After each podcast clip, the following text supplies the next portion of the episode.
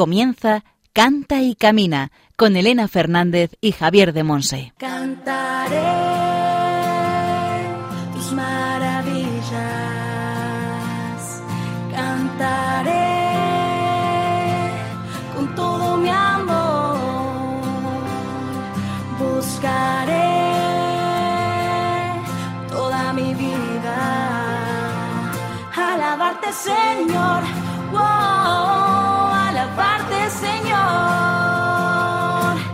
Hola, hola, bienvenidos al programa Canta y Camina, el programa de Radio María, la emisora de la Virgen, orientado a formar discípulos misioneros del Señor en el ámbito de la música.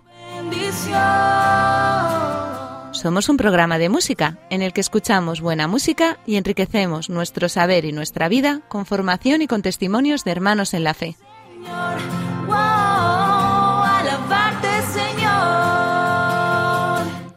Hoy Javier de Monse, desde Moaña en Pontevedra, nos va a hablar del tema Cantar la Biblia, en la sección formativa El Espíritu Santo en clave de sol. Las gracias por tanto. En la sección Testimonios del Camino, compartimos vida y fe con Álvaro García Agúndez Moro, joven de 26 años, natural de Cáceres, médico de profesión y residente en Sevilla. Actualmente es animador de la Pastoral Juvenil de los Franciscanos y catequista en la parroquia de Umbrete, un pueblo del Aljarafe sevillano que está a cargo de los frailes.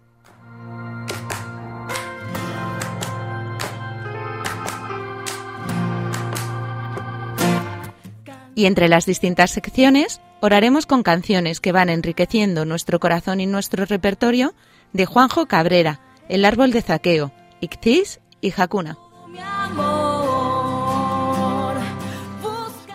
Os recordamos que hemos preparado un PDF con un resumen de la formación de la primera temporada. Si queréis, nos lo podéis solicitar y os lo enviamos por correo electrónico. Después Juan nos comentará cómo hacerlo. En el control de sonido contamos con la producción y el buen hacer de Javi Esquina.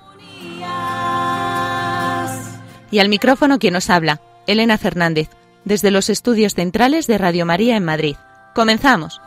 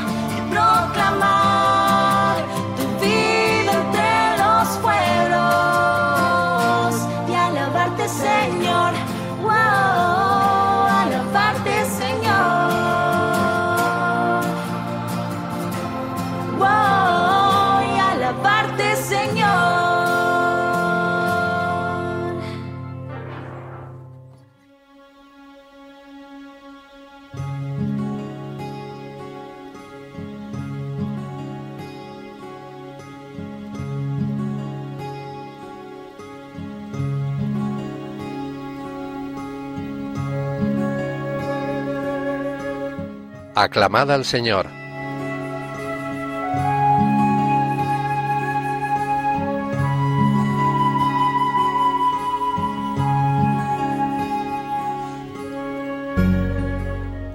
No nos alejaremos de ti. Danos vida para que invoquemos tu nombre. Señor, Dios del universo, restáuranos, que brille tu rostro y nos salve. Salmo 80.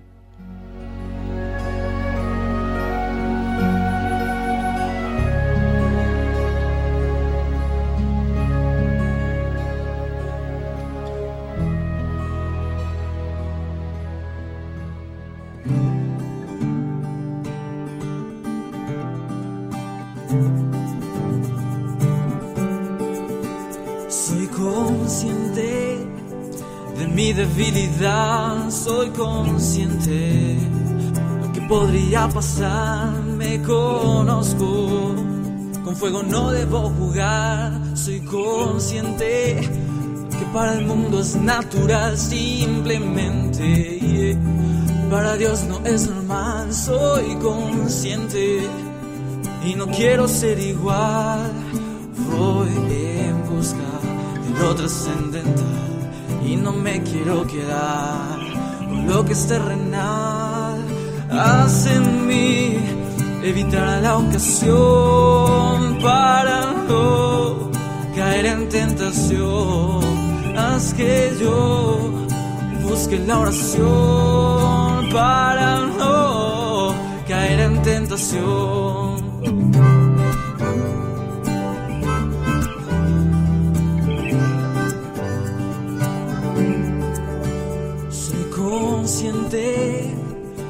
Mi debilidad, soy consciente lo que podría pasar, me conozco. Con fuego no debo jugar, soy consciente lo que para el mundo es natural, simplemente. Para Dios no es normal, soy consciente y no quiero ser igual. Voy en busca de lo trascendental y no me quiero quedar con lo que es terrenal.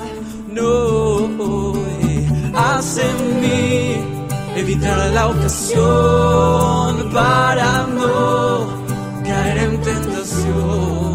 Haz que yo busque la oración para no caer en tentación.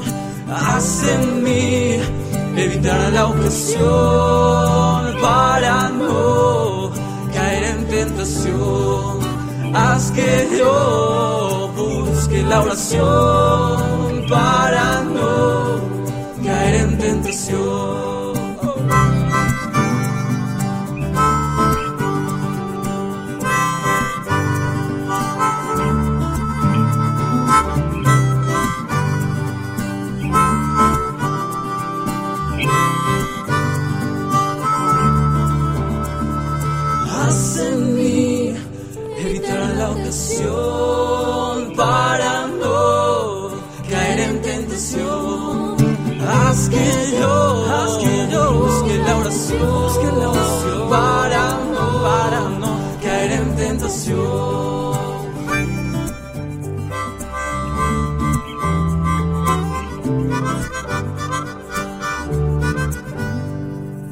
Hemos escuchado la canción Soy consciente del compositor paraguayo Juanjo Cabrera. Estás escuchando el programa Canta y Camina con Elena Fernández y Javier de Monse.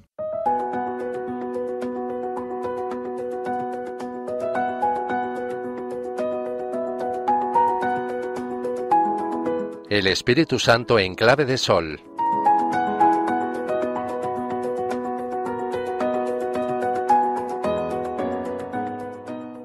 Hasta hace poco se ignoraba casi por completo el carácter de la música hebrea. Se suponía que era similar al de otras culturas de esa zona, una música monódica, sin armonía.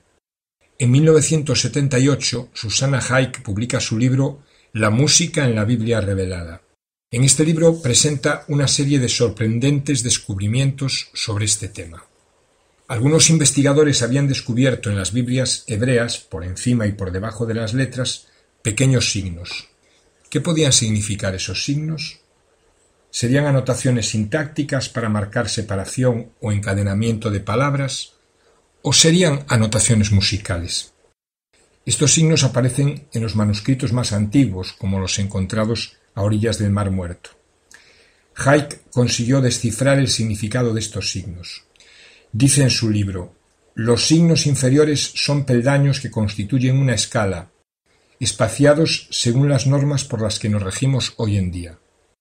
Nuestra escala de Do se corresponde con la escala babilónica llamada Lidia. Los signos superiores son para Haik notas añadidas que indican cambio de tono de la melodía. Dado que la música se ajustaba fielmente al texto y todas las sílabas tenían la misma duración, no hacía falta, por lo tanto, signos rítmicos. En una palabra, lo que Haydn nos viene a decir es que se cantaba todo el Antiguo Testamento. Y gracias a estos símbolos, que pasan casi desapercibidos arriba y debajo de las letras, podemos conocer bastante la melodía con la que se cantaban estos textos bíblicos. Dice Haik, En esta cantilación bíblica la música no se distingue con una vida propia, independiente, sino que es puro reflejo del sentido relativo de las palabras, dando así al texto una segunda vida, una especie de eco enriquecedor. Estos signos son la transposición gráfica de un sistema de gestos muy antiguo, la quironomía. Este sistema se utiliza todavía en muchos países de Europa para enseñar una melodía. Cada tono, cada nota, se corresponde con un gesto. La Biblia hace varias alusiones a la quironomía. Habla del uso de las dos manos en el periodo de David. Textualmente, en algunos salmos, en algunas traducciones de la Biblia, dice según las manos de David. En el primer libro de las Crónicas, capítulo 25, versículo 2 y siguientes, vemos cómo una obra de música litúrgica era dirigida con la mano. Son estos gestos los que han sido anotados en las Biblias hebreas. Por lo tanto, era suficiente con atribuir a cada gesto una nota para reconstruir todo el Antiguo Testamento.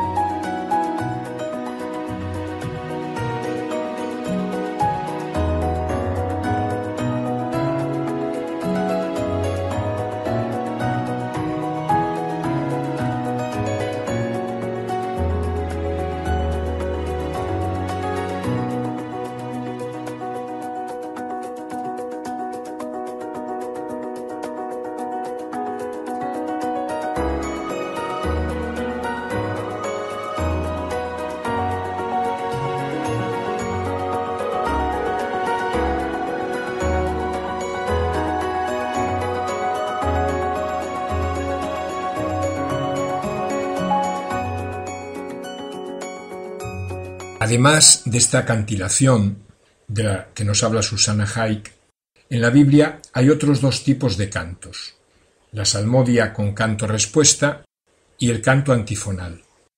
Un buen modelo de la salmodia con canto respuesta lo tenemos en el Salmo 136. El coro se va repitiendo en cada versículo y va alternando con el relato de las intervenciones del Señor en la vida del pueblo de Israel. El canto antifonal se describe en el capítulo 13 de Nehemías, a partir del versículo 8.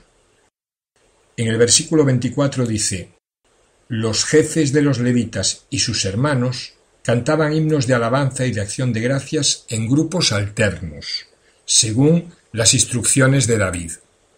Y es que si leemos el Antiguo Testamento desde esta perspectiva de la música, nos impresiona verdaderamente la importancia que tenía la música en el pueblo de Dios. La música estaba asociada a todos los aspectos de su existencia personal y colectiva. Está presente siempre, en todos los lugares, tanto en la vida cotidiana como en la vida religiosa. Todas las épocas del año están marcadas por cantos, bien sean cantos aprendidos o cantos improvisados. Vamos a dar un repaso así de lo más importante se cantaba en las siegas y en las vendimias. Así vemos en el libro de Esdras, capítulo 9 o capítulo 16, y también vemos en Jeremías 31, 4, 5. Se cantaba al momento de partir, como nos cuenta Génesis 31, 27. Se cantaba en los reencuentros. Se cantaba al llegar la primavera, al descubrir el manantial. Ahí tenemos el texto precioso de Números 21, 17 se cantaba al presentarse el novio ante la amada. Vemos en Primera de Macabeos, primer libro de Macabeos 9, 39. Se cantaba en la corte del rey, como en el segundo libro de Samuel 19, 35.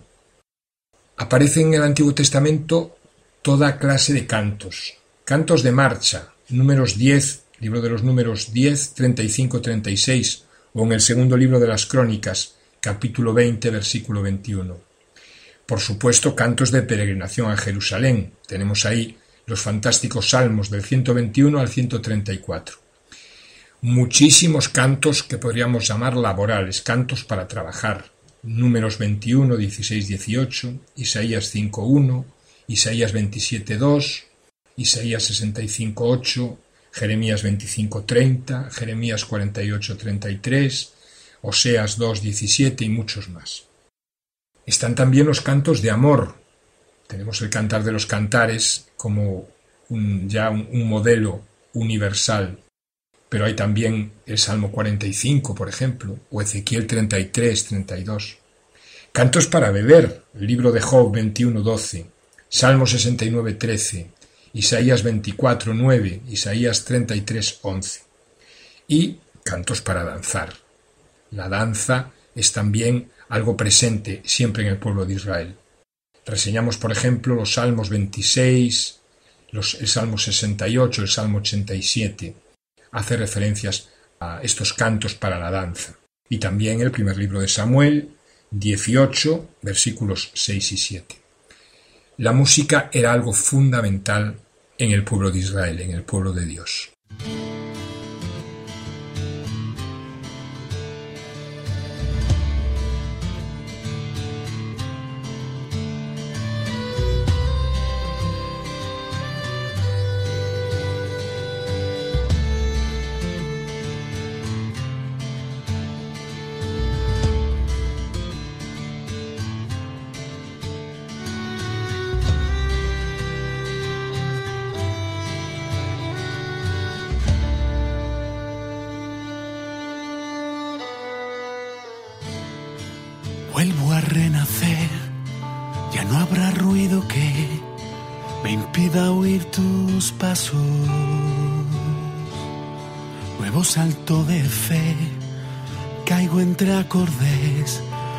Sostienen tus brazos.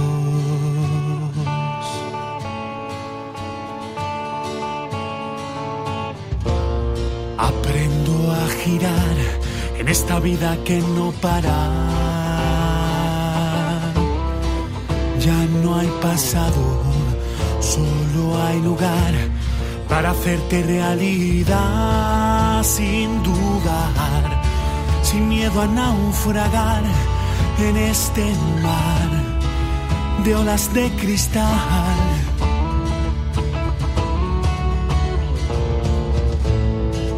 sin dudar, sin miedo a reencontrar tu verdad, que ahora es mi verdad.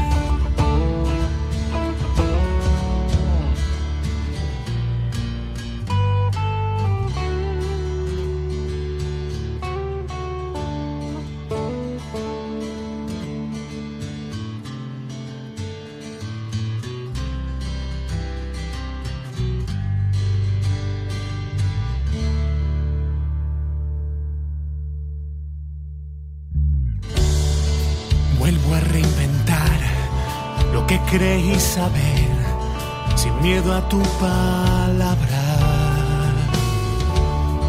Ya no puedo esconder el fuego de tu fe, la luz de tu mirada.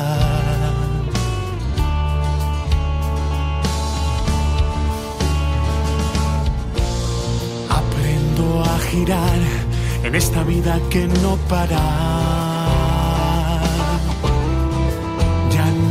Solo hay lugar para hacerte realidad sin dudar, sin miedo a naufragar en este mar de olas de cristal.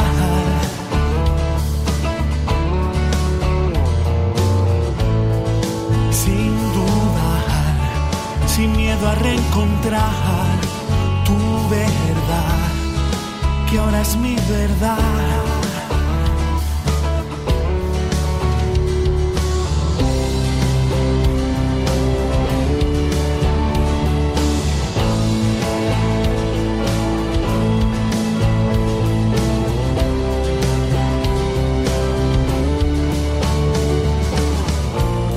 Aprendo a girar en esta vida que no para.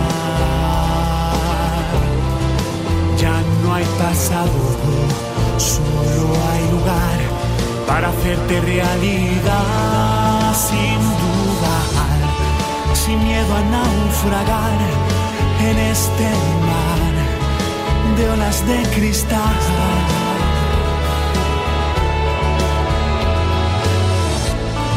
Sin dudar, sin miedo a reencontrar mi verdad.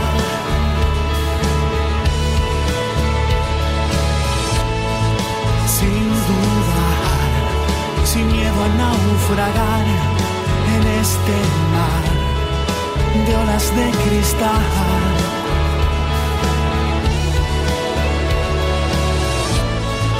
Sin dudar, sin miedo a reencontrar es mi verdad.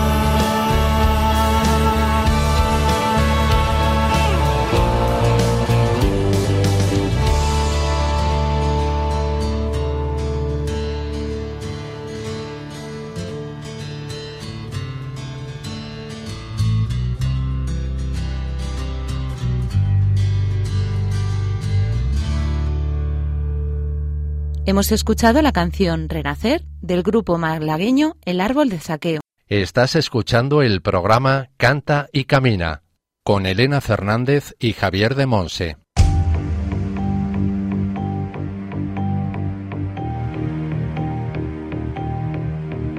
Testimonios del Camino.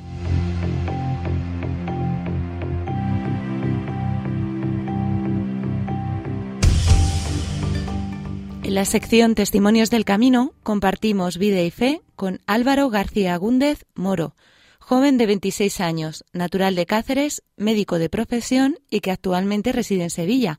Es animador de la Pastoral Juvenil de los Franciscanos y catequista en la parroquia de Umbrete, un pueblo del Aljarafe sevillano que está a cargo de los frailes franciscanos.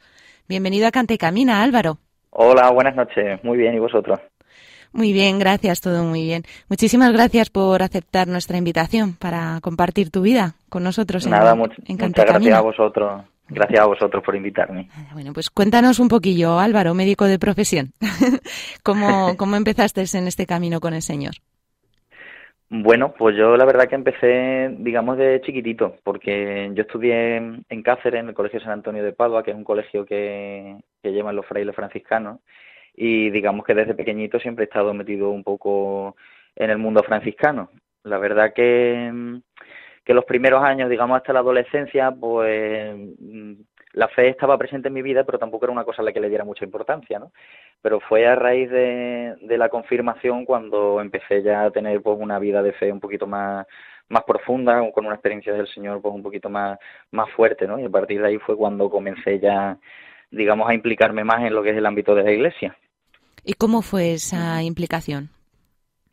Pues en un primer momento mm, fue trabajando la pastoral de, de los frailes, porque yo, bueno, hasta los 14, 15 años, la verdad que no, no tenía mucho contacto con el tema de actividades de pastoral juvenil ni nada parecido, pero a raíz de, unos amigos que me invitaron a participar de las actividades, pues fue ya cuando, cuando me enganchó la cosa. Y entonces a partir de ahí, pues primero como, como muchacho, ¿no? Participando de, de las actividades que ofrecían ellos y luego ya pues poco a poco, digamos, como monitor y más implicado en lo que es la preparación de todas las actividades y continuando un poquito pues, el trabajo que hicieron conmigo, haciéndolo yo con, con los muchachos, con los más jóvenes. ¿Y tú que has tenido la experiencia de ambas cosas, de niño y de joven ya implicado en la pastoral, para las personas que nos están escuchando, ¿se lo recomendarías? Por supuesto. Yo la verdad que, sobre todo para los, los más jóvenes, ¿no? Siempre es una experiencia en la que uno es muy reacio a participar en un principio, pero cuando se abre a la novedad descubre un mundo totalmente nuevo. Yo la verdad que yo creo que si no hubiera dicho que sí a participar de esas actividades juveniles, mi vida a día de hoy no sería para nada como es, todo lo contrario.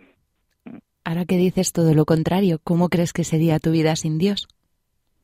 Buf, pues la verdad, no lo sé. Yo cuando descubrí al Señor en todo esto de, bueno, en principio co- como, muchacho, ¿no? Participando, poco a poco se va ahondando más, ¿no? Pero cuando lo descubrí fue un, un cambio tremendo, ¿no? Te vas, te vas dando cuenta de que de que la vida es mucho más amplia, que te ofrece muchas más cosas de, de lo que en un principio ves, empiezas a ver las cosas con otros ojos, no sé, por lo menos es mi experiencia, ¿no? Digamos que te abre, te conecta con la gente, con el mundo. Para mí fue un cambio tremendo en mi vida. Y en todo este proceso, ¿cómo se fue colando la música?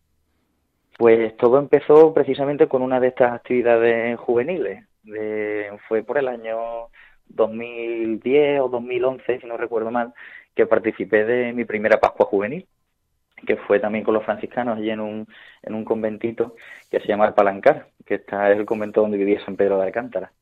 Y la verdad que en las Pascuas nuestras de los, de los franciscanos, ¿no? Pues digamos que se cuida también mucho lo que es el ambiente del coro, de la música en las celebraciones. Y, fue en esa, en esa Pascua donde, donde de verdad sentí que la música me, me, me transmitió algo que no, que yo no había sentido nunca, ¿no? Y fue ahí cuando empezó el boom de la música en mi vida, digamos. ¿Y luego cómo ha continuado ese camino con el Señor Pues- y con la música?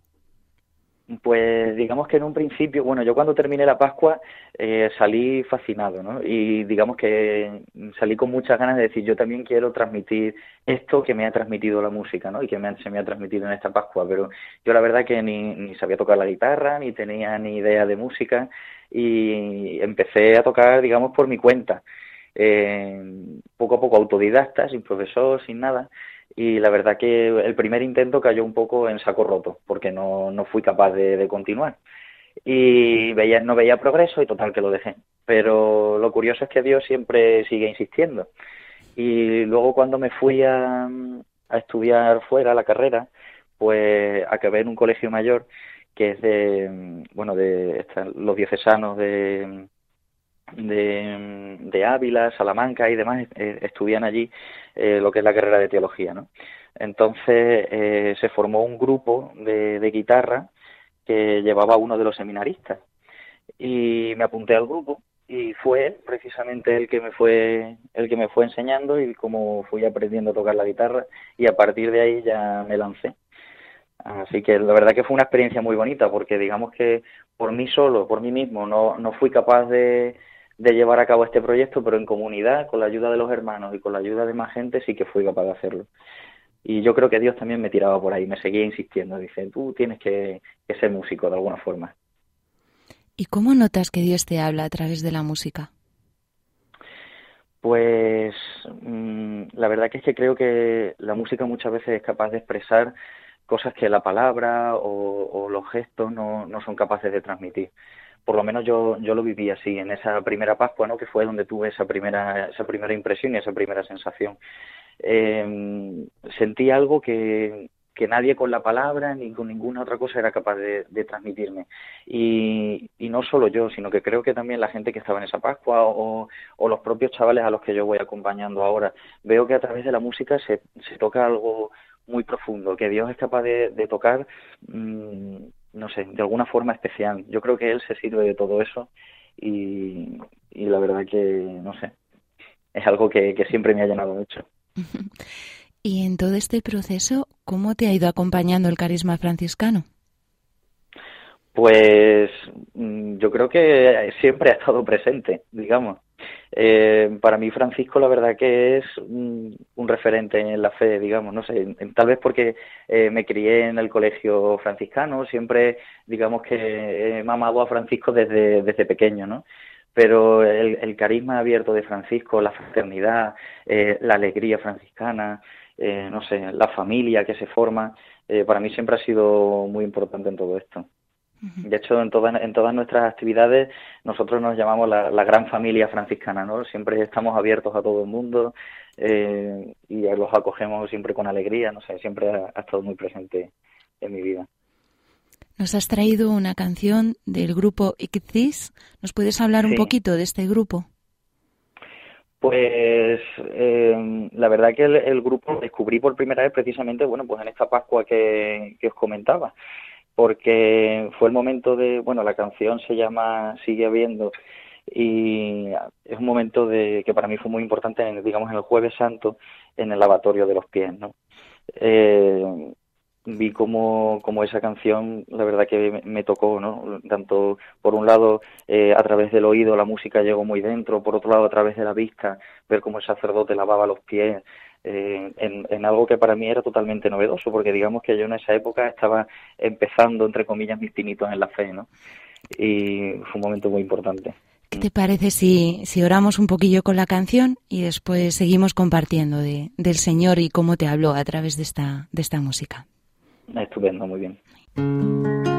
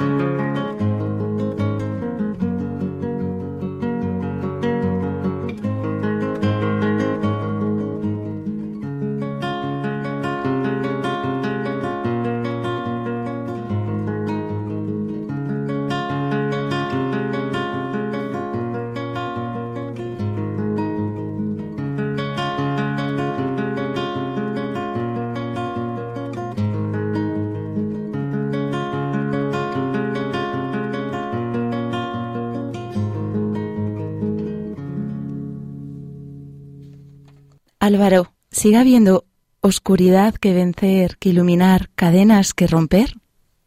Por supuesto que sí, muchísimas, muchísimas. Mm.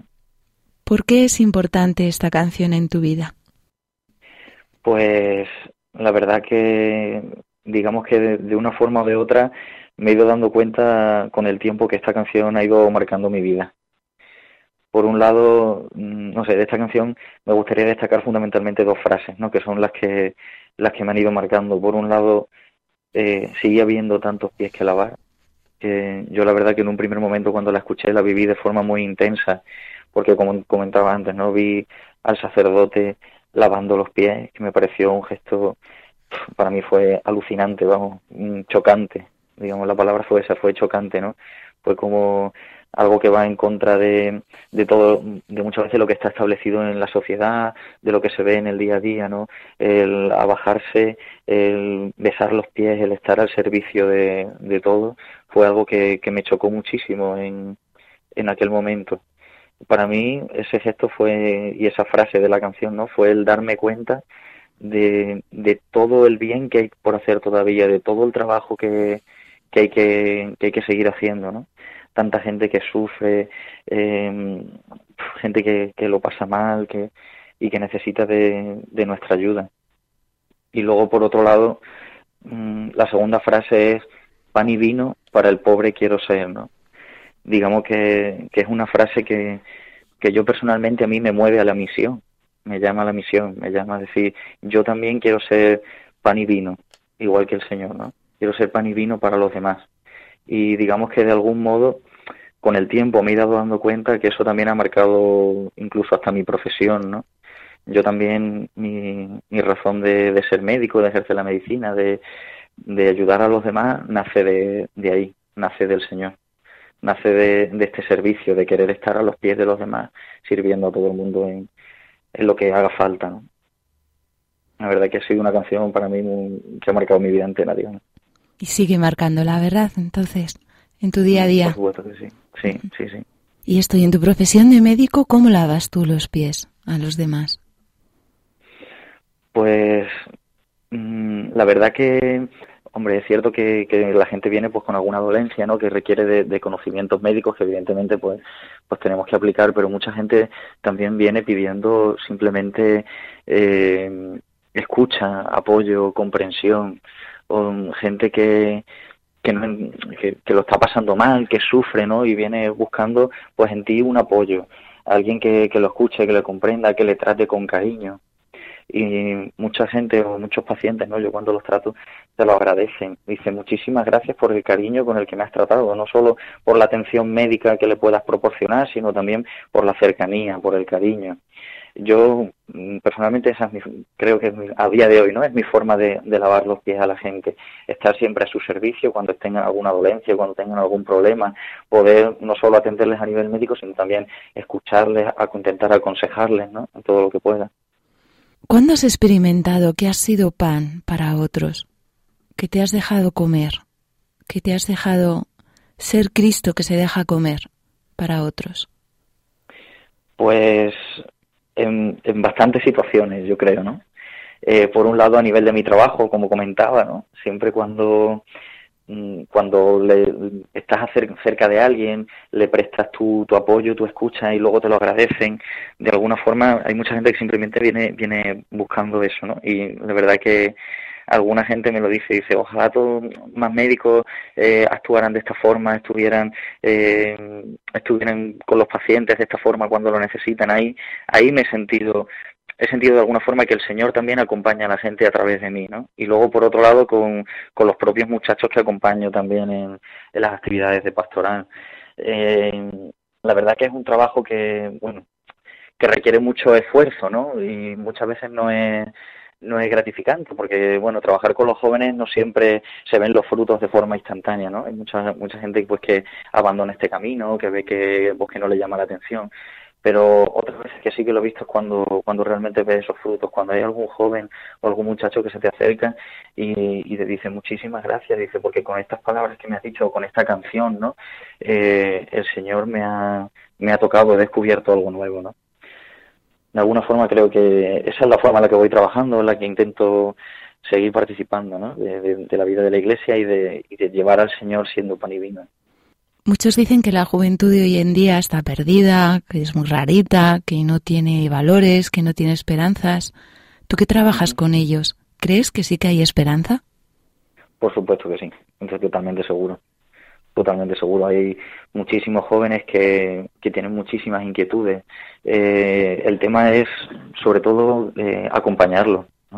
Gente que, que los vaya acompañando, que los vaya aconsejando, que, que sepan a lo mejor guiarles o explicarles, ¿no? Muchas veces yo creo que el, el, el desconocimiento eh, muchas veces provoca aversión, ¿no? Muchos, muchos jóvenes no conocen lo, lo que es Cristo, de verdad.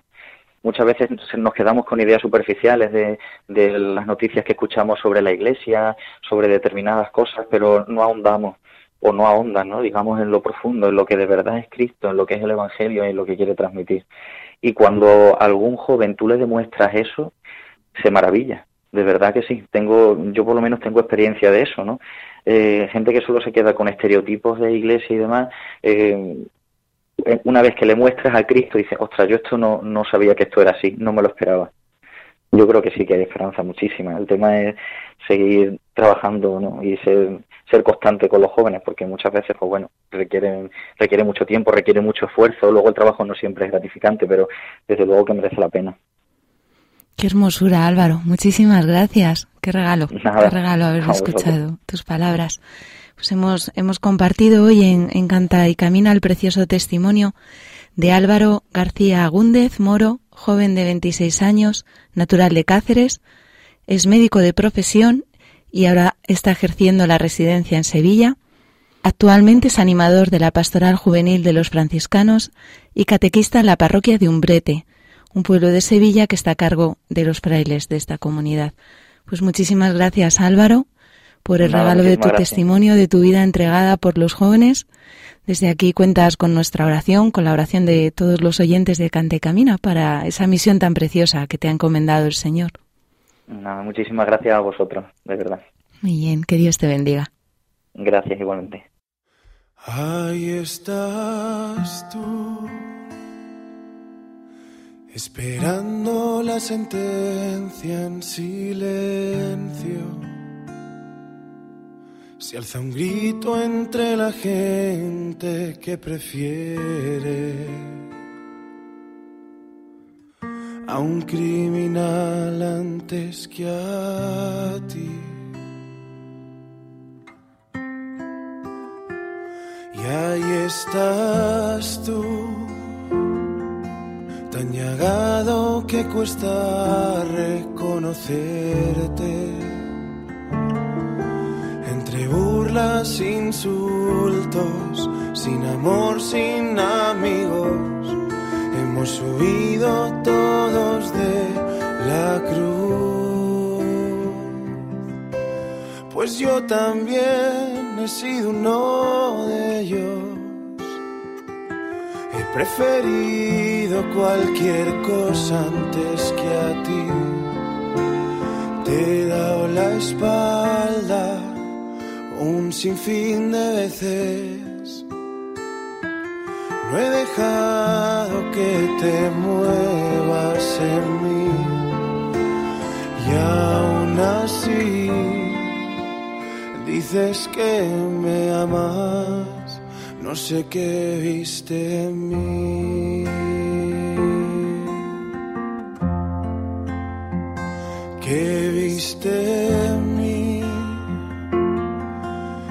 Sabes que yo no merezco tanto, pero yo necesito tu amor infinito. Por favor, no me dejes sin ti. Ayúdame a que valga la pena. Dado que no puedo estar sin ti. Que valga la pena que viva tu condena. Junto a María de rodillas ante ti. Perdóname, ahora aquí me tienes derramado a tus pies.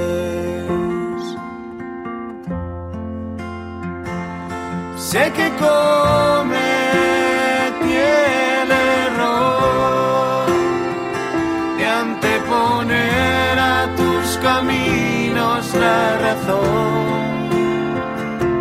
Sé que volveré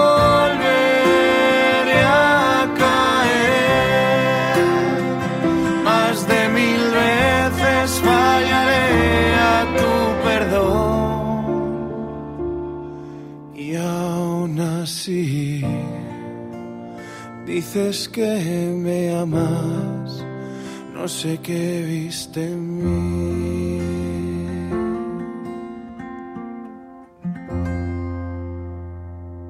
Hemos escuchado la canción No sé qué viste en mí del grupo musical Hakuna.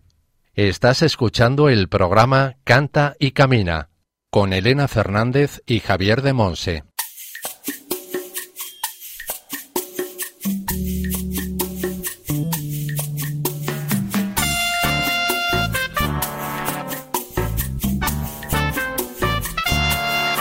Para saber más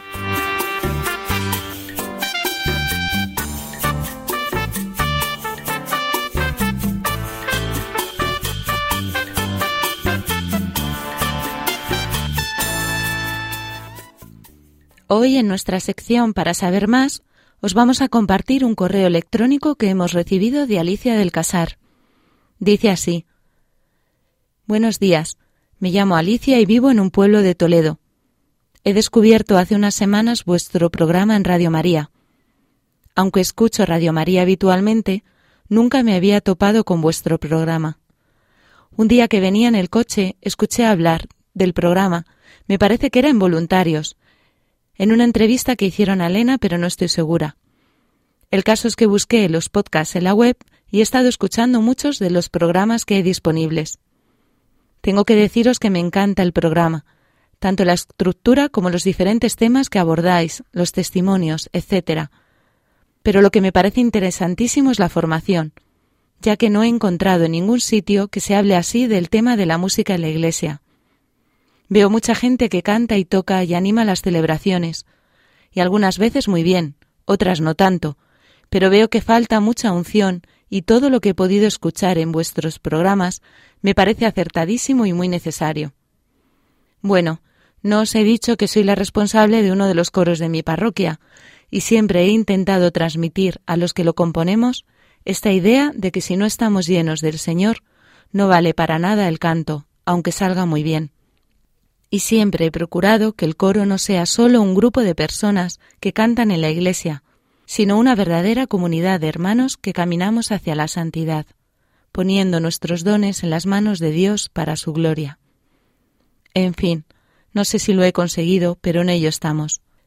Es por eso que me gustaría que me enviaseis el PDF con la formación, para poder ir cada semana resaltando y revisando algún aspecto de los que habéis tocado en los programas.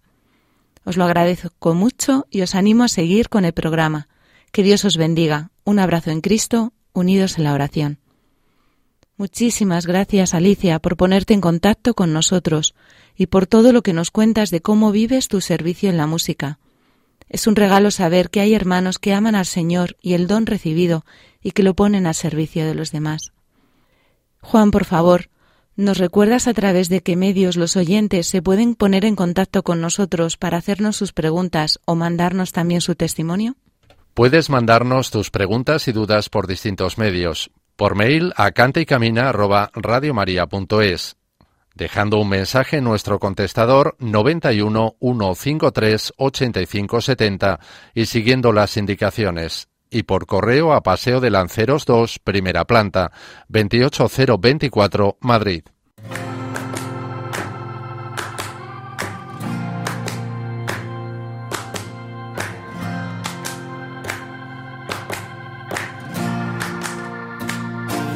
Cantaré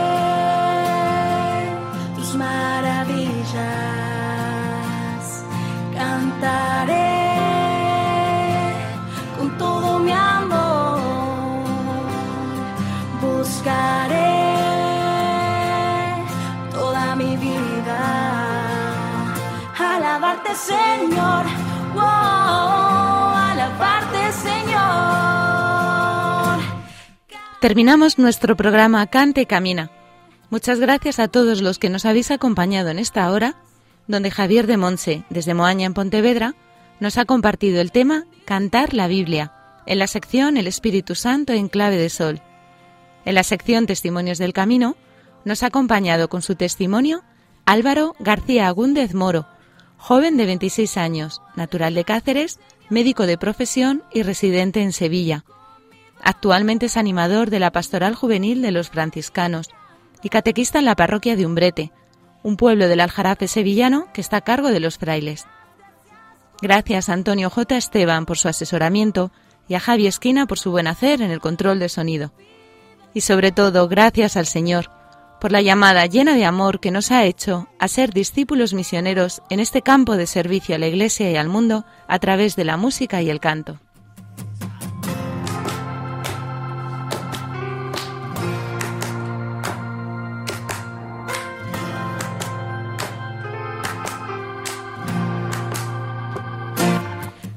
Recordad que esperamos las dudas, preguntas y testimonios que nos queráis compartir y que podéis volver a escuchar el programa en nuestro podcast, donde encontraréis también la cita bíblica y el título de las canciones con las que hemos orado.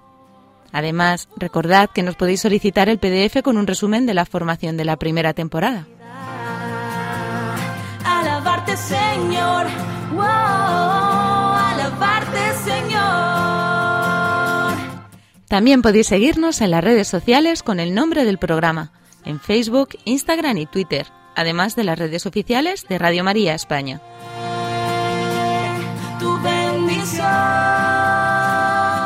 Os esperamos dentro de 15 días en una nueva edición de Cante Camina.